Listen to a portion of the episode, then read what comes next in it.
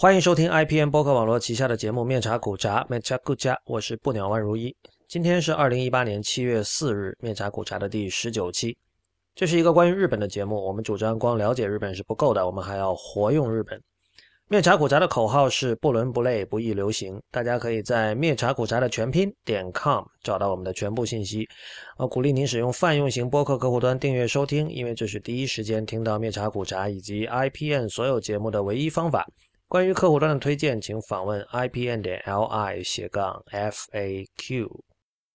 好的，我们上周在上海做了一次线下活动啊，呃，可能有人。现在才刚刚知道吧？不好意思，这个是因为，呃，我们在社交网络上发布了消息之后，大家报名非常踊跃啊。因为那个最终来了有一百多，将近两百个人吧，可能就是要找这样的地方其实是不太容易的。所以，呃，开放报名之后两天我们就关闭了这个报，就停止接受报名了。原本是打算把二十九号的这个现场的录音做成一期节目，本来这期节目就应该是二十九号那场的录音的，但是有两个原因吧。第一是那个场地，由于它的这个四周墙壁都非常的光滑，它没有什么打散音波的东西在墙上，所以导致那个场地的回声很大，所以录出来效果不是特别好。然后第二点，我觉得这个我。就那个题目，因为那个题目叫“异国情调和文化自信”嘛，我自己也希望能够把它再完善一下，然后再重新录一遍。这个也是我作为呃古尔德的信徒的一个怎么一种一种做法吧，可以说就是我们不太相信现场录音，呃，所以这个录音我不准备发了。但是大家放心，我会用把这个题目重新在家里录一遍，然后在下期或者再下期再上线，好吧？虽然今天并不会。把这个异国情调和文化自信这期拿出来讲，拿拿出来播。但是今天的题目其实跟异国情调还是多少有点关系的。我们今天要讲的是 Pink Lady，这个是一九七零年代末在日本红极一时的一个二人女子偶像组合。嗯，你不知道是很正常的，因为今天并没有 没有多少，基本上我这个岁数的人，就八零后都不太会知道他们吧，可能是七零后才听吧。呃，所以先简单介绍一下两个人，呃，一个叫根本美鹤代，另外一个叫增田惠子。那么一般来说，我们通常管他叫蜜酱和 K 酱两个人。呃，他们的主要在日本的活跃的年代是一九七六到一九七九，所以非常的短哈，其实只有四年吧，差不多就七六年出道。呃，七八年是他们的鼎盛期，就是他们有。当时有无数的这个金曲啊，因为他们的音乐其实是趁着趁着几样东西啊，一个是当时 disco 的热潮，所以他们大部分的歌都是这种所谓载歌载舞式的，就边跳边唱两个人，呃，然后他们也是以超短裙和性感打扮，然后包括有些歌的这个歌词里有一些性感的暗示著称的。但是我们知道这是一九七零年代末的标准的性感啊，在今天来说，就是超短裙显然不算什么那种。那种那种歌词，那种程度的歌词也不算什么，但在当年，相信在大家的心目中还是相当震撼的。所以七八年那年，他们特别特别火，就是出现了一系列的这种金曲，就百卖到当时卖这个 single 嘛，就是单曲唱片，黑胶单曲唱片卖到百万张以上都有好多张，然后有各种记录。呃，我记得是有一首叫 Lady X，还是叫 Chameleon Army 吧，就变色龙军队。好像是变色龙军队是在什么 Top Forty 上面保持了多少周连续，然后这个记录好像至今没有被打破，还是很晚之后才被打破。总之是这个前无古人了。呃，但是一九七八年的除夕那天呢，就发生了一个呃一个事件，就是我们知道每年大概至少从五十年代六十年代开始，日本每年这个十二月三十一号是有这个红白歌会嘛。这个我们中国人有时候会称之为中国的呃日本的春晚啊，就是它是一个音乐节目，但是它是就基本上那个时候百分之九十的日本人都在看的节目。呃，所以一九七八年的时候呢，本来 Pink Lady 是要上红白歌会演出的，但是他们的经纪公司做了一个决定，就是他们觉得自己很红了，然后所以就说他就拒绝了红白歌会的演出，然后自己上了另外一个节目。那个节目那个节目有点像是跟红白打对台的嘛。关注日本流行文化的人肯定知道，这个是一个相当大胆的举动哈，甚至在很多人看来可能是自杀式的举动，而事实上他也的确取得了近似自杀的效果。呃，首先他们去的那个节目的这个收视率就远远远远不及红白，好像说九分之一吧。之后这个显然这个做法也惹怒了红白，然后后来还有一些其他的这个伦理上的一些一些争议，就是有一个好像说有个盲人学校的人出来说。他们利用盲人做宣传等等等等，这种细节就我们不必过多关注了。呃，总之七八年除夕之后，到了七九年，他们在日本就变得有一点点慢慢就颓掉了，之后就并不像以前那么这个风生水起。然后七九年的时候，他们的经纪公司就做了一个决定，就准备带 Pink Lady 往美国发展。然后在那年的九月，他们有了一首在美国的上榜的歌曲，叫这个《Kiss in the Dark》。呃，这首歌是全英文的，然后它当然它有另外一个版本，就是英日混着哈，但是在美国一开始是全英文的。然后这首歌其实应该说成绩还不错，虽然当时评价是有点两极化。就在那个年代哈，就是战后昭和，整个几十年的时间里，在美国的像样的流行榜上上榜的日本流行音乐的作品是非常少的。然后呃，经纪公司看到这首歌。略有起色，就觉得说哦，我们在美国可以发展。然后在八零年的时候呢，Pink Lady 在美国就是做了一个参加了一个电视节目啊，这个节目现在一般我们称之为 Pink Lady and Jeff，因为它是跟一个叫这个 Jeff Altman 的一个美国喜剧演员一起做的。这是一个今天看这个无比的 雷的节目，这个我们稍后再讲。所以我为什么会知道这个组合呢？其实也是因为之前我们在节目里讲到过的这个日本的作曲家和 City Pop 的宗师，就大龙泳衣。呃，因为大龙泳衣的乐队的成员在七十年代末的时候，他们也很喜欢 Pink Lady。呃，这个比较正常啦，因为就是那个时候他们实在太火了，就是他们的这个红极一时的程度应该是超过。前几年的 AKB 四十八，或者今天的无论什么偶像的，这个倒不是说他们怎么样，而是说我们知道那个时候可选择的娱乐比今天要少得多。比如说游戏业还完全没有起来，Space Invaders 出现了没有啊？我现在记不清，也没有查。但是比如说像任天堂、像像像超级玛丽的这些东西，超级马里奥这些游戏都还没有诞生呢，对吧？所以那个时候你说大家能干嘛呢？呃，所以是红极一时的。但是他大龙就是他们后来在他在那张《Let's On Do Again》里面有两首歌是跟他们有关的，一首歌就叫《Pink Lady》，那么那首歌是对他们的一个赞歌啦，等于说歌词都是充满了对他们的这种非常肉麻的这个溢美之情啊。但是另外一首歌是很有趣的，他是把 Pink Lady 最有名的一首也是百万销量的单曲叫这个《Nagisa no Shindobado》，就是海滩上的辛巴德，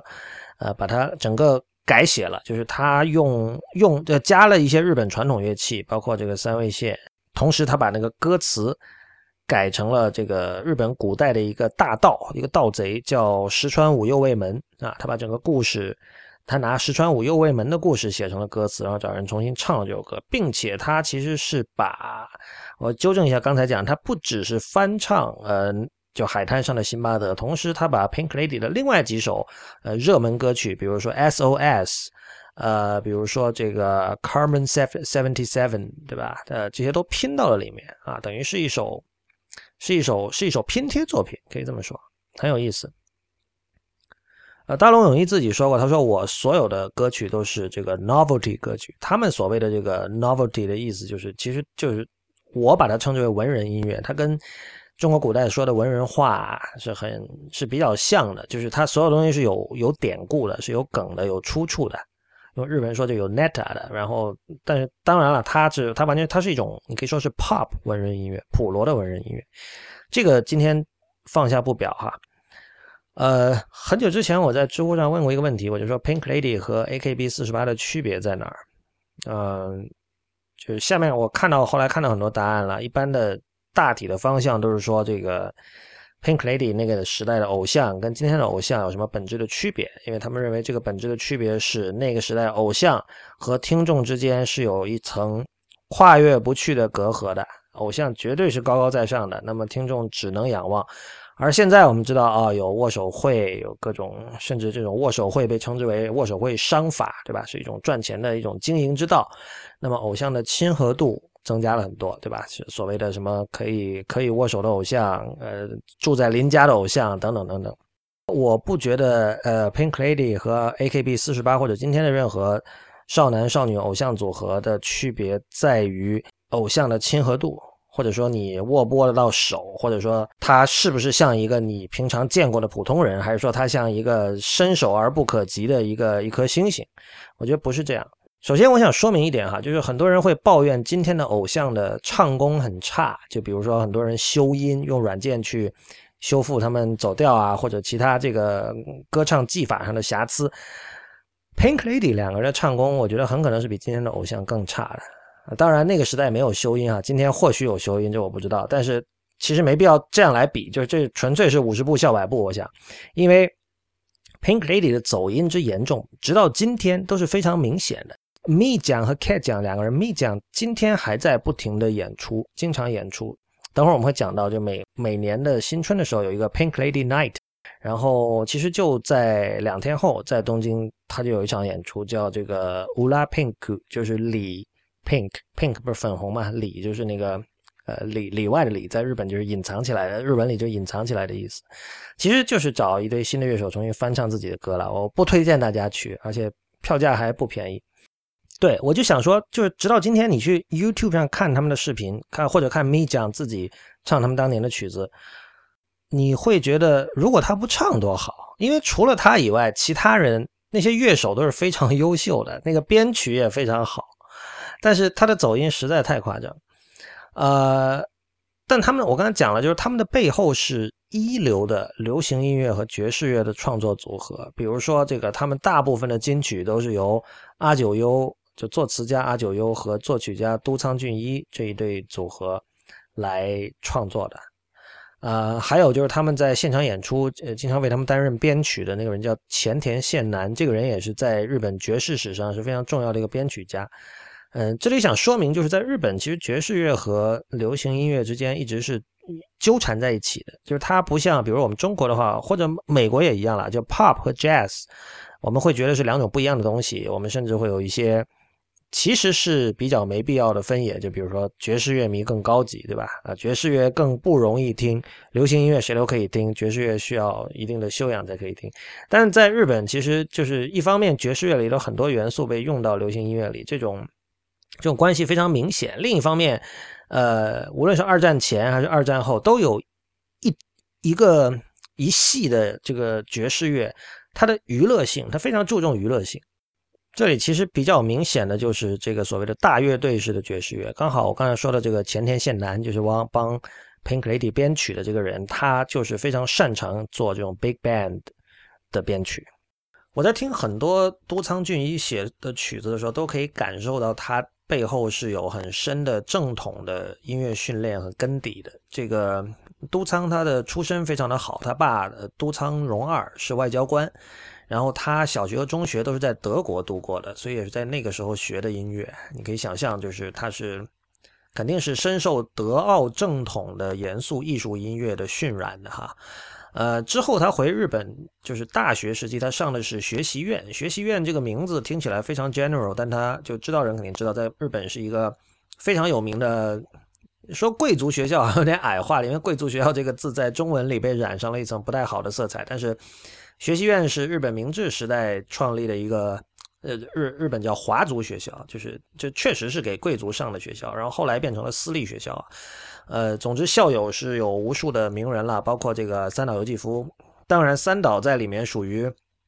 就三岛不是真正的不是真正的华族，所以他他当时在这个学校里其实是有点自卑的。题外话，所以都仓就显然是一个含着银钥匙出生的人，这个。有很好的教养和这个背景，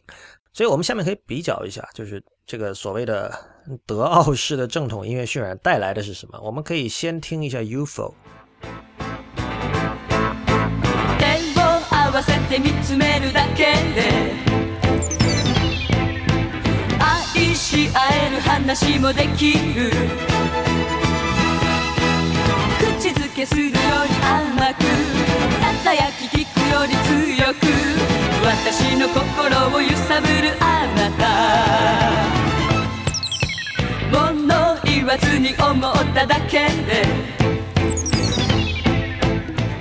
就我每次听这段的时候，大家听到背景有那种，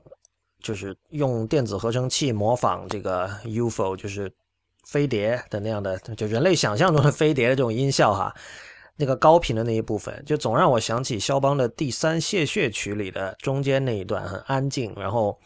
旋律是在中频的部分弹出来，然后迅速的把两手移到呃键盘的右侧，就高音区，从上往下去弹这种这个装饰音，弹一串，这个就是效果很像，包括这个处理的方式也很像。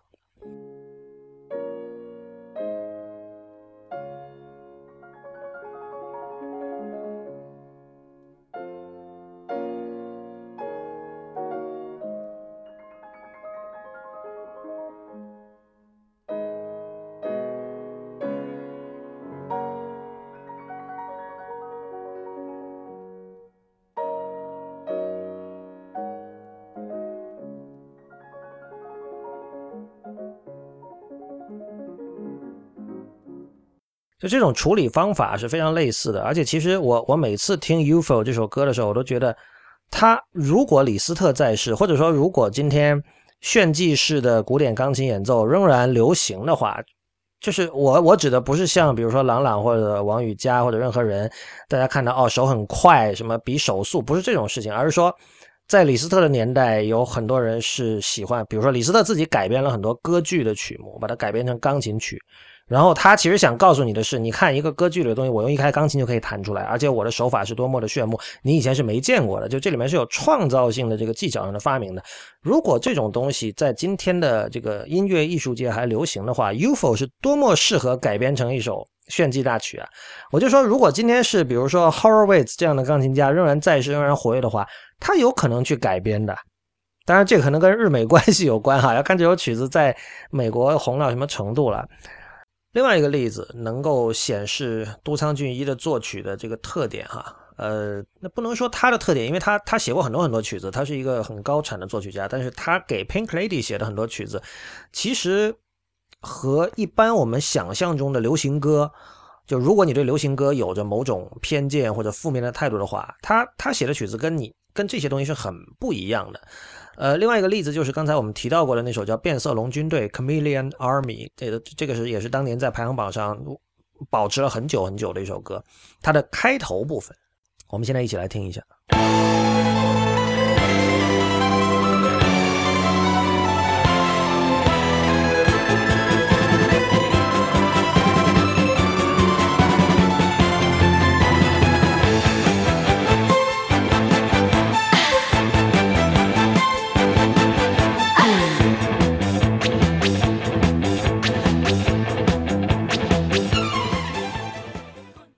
就这一段前奏的气势，包括它隐含的一点点的那种悲剧性的情绪，就完全不像人们认知中的流行音乐，更别提是这种偶像组合的音乐了。我前两天才在周究会馆，就是 Twitter 上看到有有日本人讲说，哦，现在有很多年轻人自称很喜欢这个昭和时代的歌谣曲，对吧？昭和时代的流行歌，然后但是他们听来听去，他也只不过是听 Pink Lady 而言而已。那他有没有听谁谁谁呢？那个谁谁谁我忘了是谁了，但反正是可能是相对 hardcore 一点的昭和歌谣曲的爱好者才会去听的。当然，我觉得这个说法很不公平，因为你呃，这 OK，你觉得 Pink Lady 无脑也好，或者说他们只是这个音乐工业包装出来的偶像也好，或者说呃他们的唱功很差，这一点是没有办法去去 去辩驳的，确实很差，这些都 OK。但是你要知道。Pink Lady 不是 Pink Lady，你要讲音乐的话，Pink Lady 是都仓俊一和阿九优啊，我觉得这点非常明确。尤其在日本，就是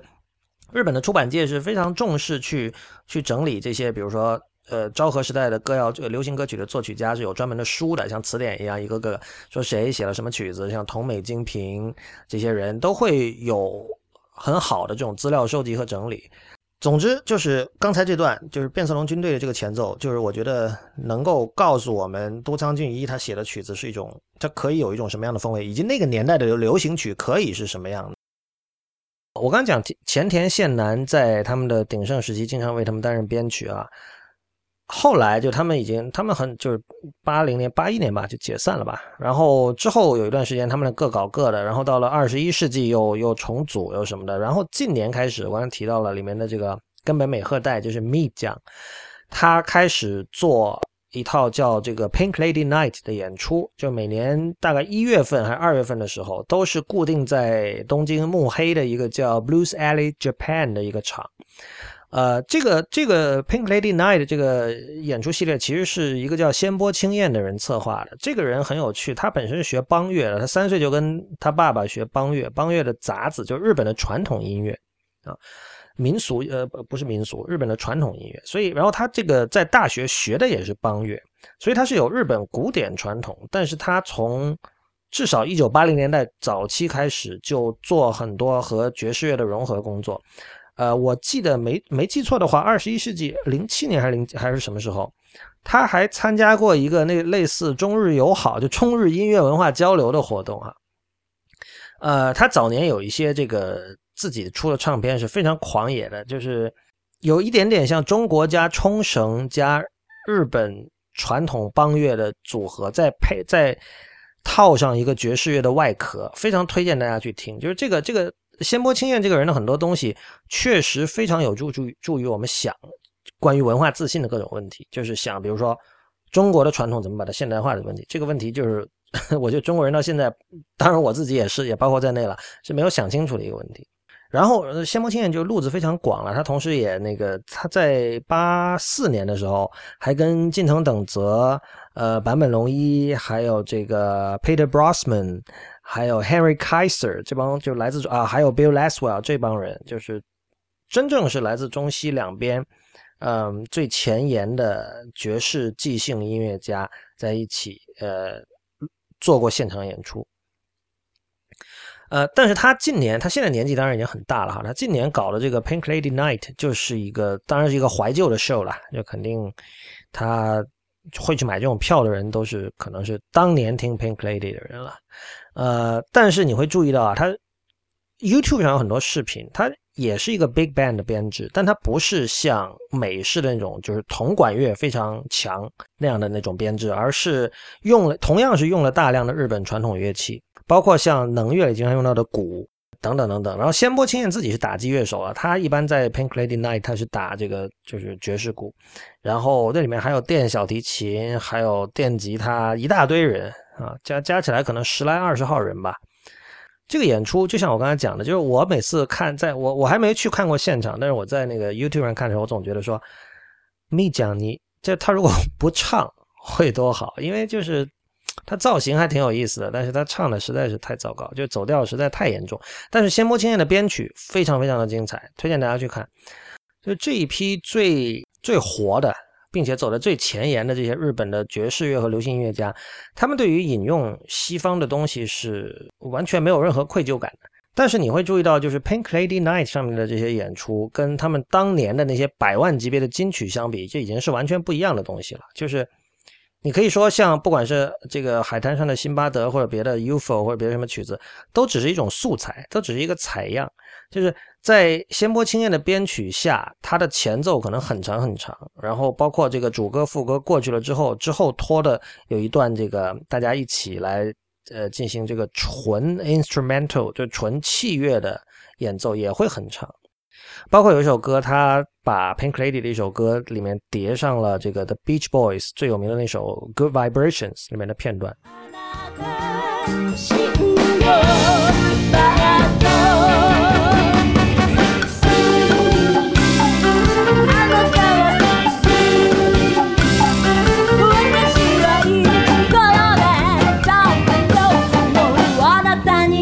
daño.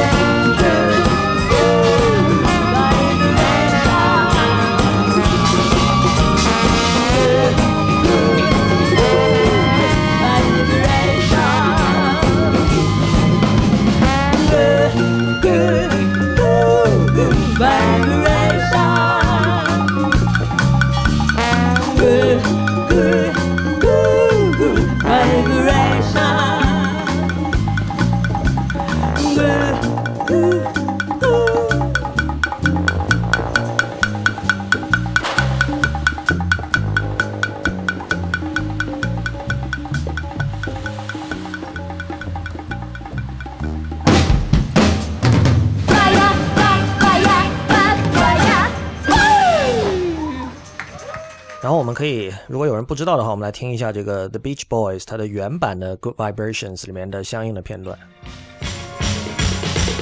I'm picking up good vibrations. She's giving me the excitations. I'm picking up good vibrations. She's giving me the excitations. Good, good vibrations.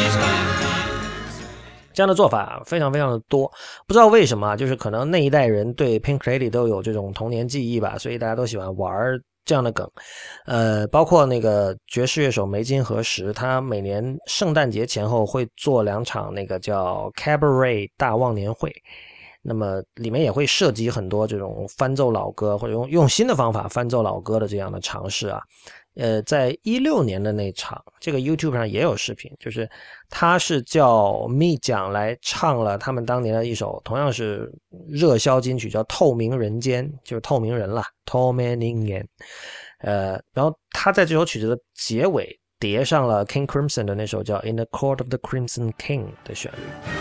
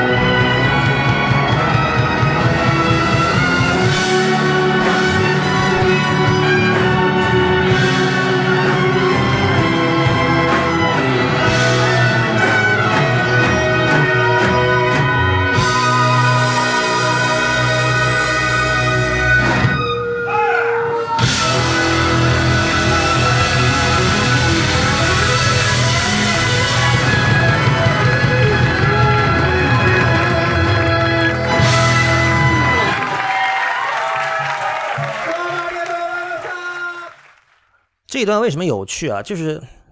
我能想到的一个视觉上的比方，就假设你拿两面镜子，然后把它们面对面照着，你会看到这个同一个影像在两面镜子之间被不停的折射。我在听到刚才这段音乐的时候，我脑子里想象就是就是这样的一个画面。为什么？因为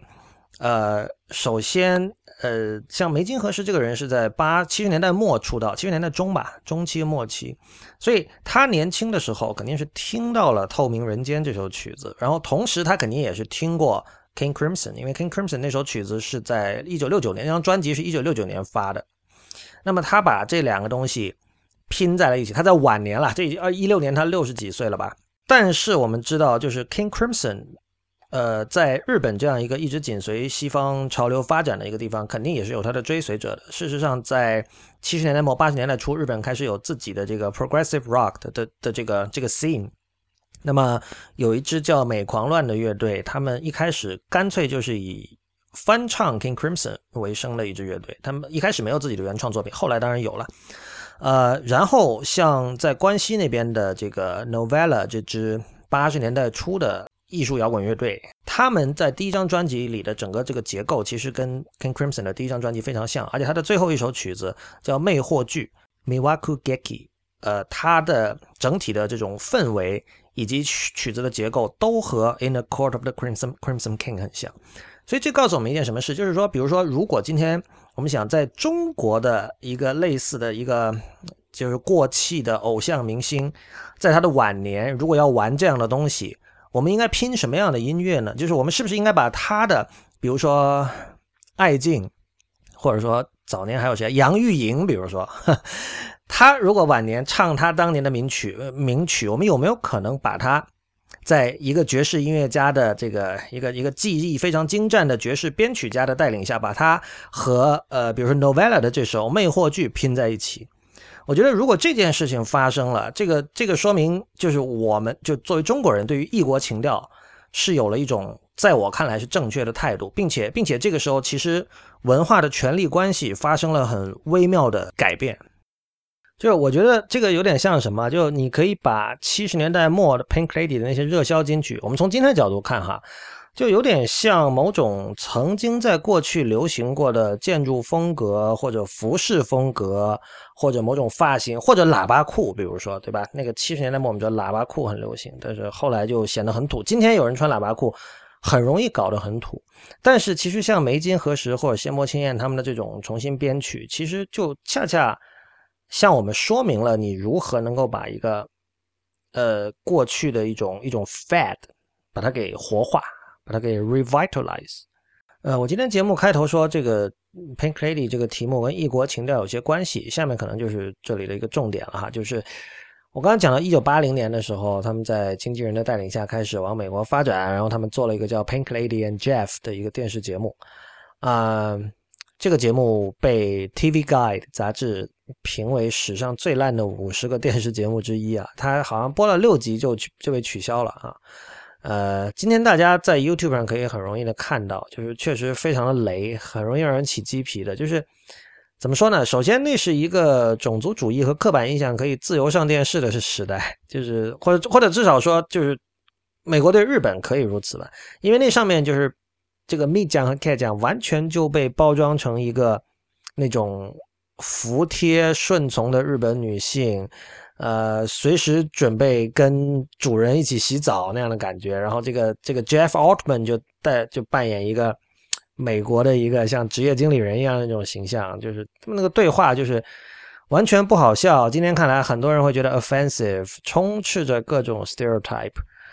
呃，加上 Pink Lady 他们两个是完全不会英文的，所以他们当时无论是唱英文歌还是去上电视节目，都是。就拿着像拼音一样的东西死记的，所以你可以想象有多辛苦啊！但是就是那这样练出来的这个英文的效果，显然也是很奇怪的，就是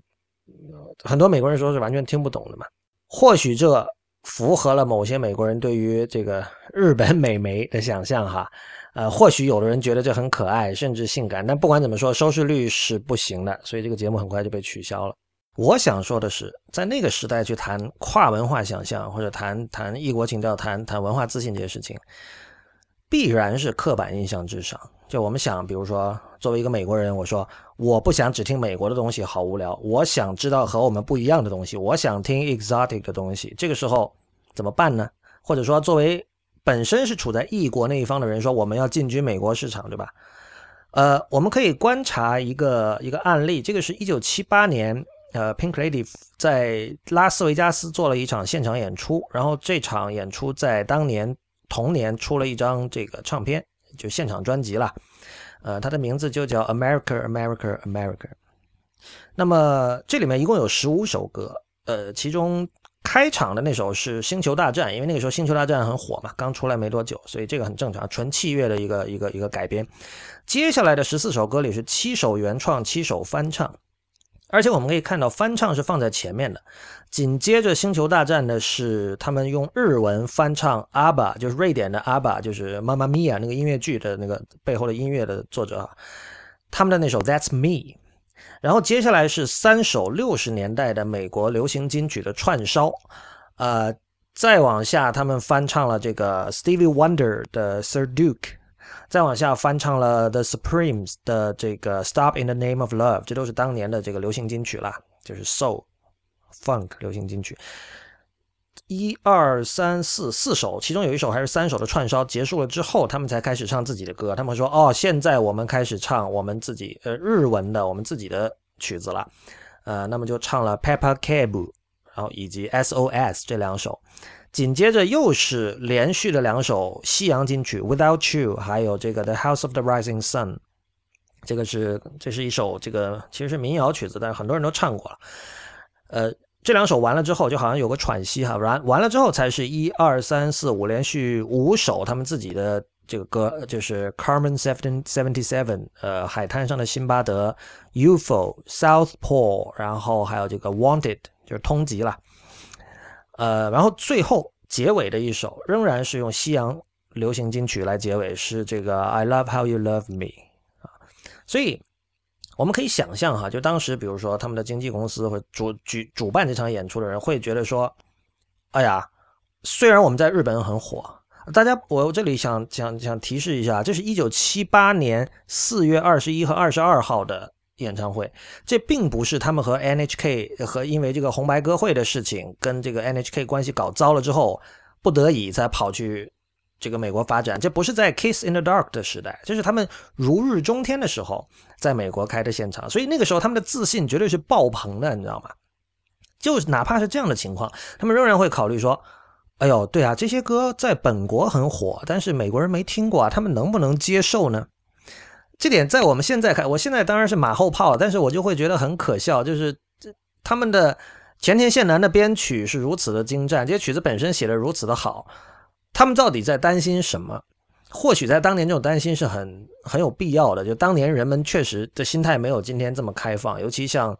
这七八年啊，还没到八十年代。对，但就是他们这个担心可以理解。他们就说，我们是不是先唱一些美国听众熟悉的歌？但要唱了这么多之后，才赶上自己的歌。这个怎么说呢？这个我我觉得可以让我们来参考。就因为今天很多中国的这个。业者或者普通人都在想象所谓文化出输出应该怎么做？就中国什么时候可以开始进行文化输出？呃，你可以看到七八年的日本其实已经相当强大了，他们六十年代已经经历过一波这个经济上的腾飞了哈。但是直到七一九七八年，他们仍然会觉得说，嗯，我们的软实用今天的话，我们的软实力还不够，我们是不是应该对吧？先唱对方熟悉的歌，然后我们回头看啊，就。今天在比如在知乎上，我们经常可以看到关于文化输出的讨论。大部分人是讲说，哦，从手机游戏可以看出，呃，或许中国已经开始进行文化输出了。呃，我一直不是很认同这种看法。为什么？因为手机游戏，你所有人能够举出的唯一的理据就是他们在商业上的成功，就是哦，你去看某某排行榜，手游前十位里有多少个游戏是中国的呃公司的产品。但如果我们看一下，比如说一九七零年代末到一九八零年代那段时间的日本的流行歌，哈，今天是哪些人被人记住呢？肯定不是 Pink Lady，Pink Lady 是被人遗忘的。今天除了这个老头和像我这种喜欢恶趣味的流行文化的人以外，没有人会关心他们的。他们现在像 Me 酱，现在还做那些演出，都是大叔还有大妈去看的。但是同一个时代的日本流行音乐界有人被记住了，是谁呢？就是细野晴臣啊。坂本龙一啊，呃，YMO 啊，这些人，那我们看他们，他们有什么区别哈？就是很明确，Pink Lady 的确没错，他是他是音乐工业制造出来的偶像，他是不会考虑什么文化输出、文化自信或者说异国情调这样的事情的。但是细野晴臣是考虑的。我们之前我在一天世界那个节目，我的另外一个节目里说过，就是。YMO 之所以会出现，是因为细野晴臣当时想找找人跟自己一起翻奏一首叫《Firecracker》鞭炮的歌，而《Firecracker》是什么？他是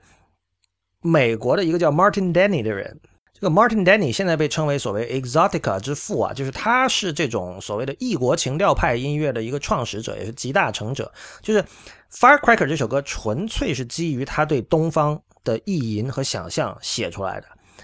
你你可以看到，就是比如说像我们中国人很多人的思维就会觉得说这不对，这不是东方，这是你意淫出来的东方。我们东方人如果做东方，我们要自己代表自己。但是西野晴臣完全不是这么思考的，他反而是觉得说，没错，我是东方人，但没问题，你不是想象我吗？我跟你一起来想象我自己。所以。他去翻奏了 Martin Denny 的 Firecracker，然后这首曲子后来也成了这个 YMO 本身自己在现场经常演奏的一首曲子啊，就是这种自我东方主义啊是非常，这其实是日本的一个传统。这个我们之前讲柳宗悦那集，包括我在二十九号，呃线下的那场活动的时候，我讲了很多，就补充了很多柳跟柳宗悦相关的事情。我举这些人的例子，其实是想试图说明。就像七十年代末八十年代初的细野晴臣一样，真正意义上的就是能够有恒长恒久价值的文化交流或者说文化输出，它必定是在深刻的这种有自觉意识的这样的文化反省之下才能够出现的。所以这就是我认为为什么，比如说今天大家会不再记得 Pink Lady，但大家会记得《细野清晨》，因为 Pink Lady 恰恰因为它跟今天很多人拿来做中国文化输出的例子，也就是手机游戏一样，它是一个纯粹基于商业考量的一件文化产品。所以今天我们只能用后设的、后现代的、用恶趣味的方法去看待他们。我今天去看《Pink Lady and Jeff》这个节目，我是为了知道他做的有多烂。我们是为了看，哇，当年的人可以如此政治不正确的对待两个这个东洋女孩，这是一件多么令人、令人就是。又好笑又觉得很荒诞的一件事情，这个是今天的趣味，但是它不可能形成真正恒久性的这种文化输出的价值。所以，我想这里抛出了一个应该说设问吧，就是我们现在已经不记得二三呃三四十年前的 Pink Lady 了，那么三四十年后会有人记得今天在这个国际的这个排行榜上风靡一时的中国的手机游戏吗？好吧，那么这期的灭茶苦茶就到此结束，谢谢大家的收听。我们的网址是灭茶苦茶点 com，我们在新浪微博叫 at 灭茶苦茶四个汉字 IPN，在周究会馆和刹那图鉴，也就是 Twitter 和 Instagram 都是 at 灭茶苦茶的全拼。最后，欢迎您收听 IPN 播客网络旗下的其他节目：一天世界、太医来了、无次元、硬影像、流行通信、选美以及时尚怪物。我们下期见。And now, ladies and gentlemen, the curtain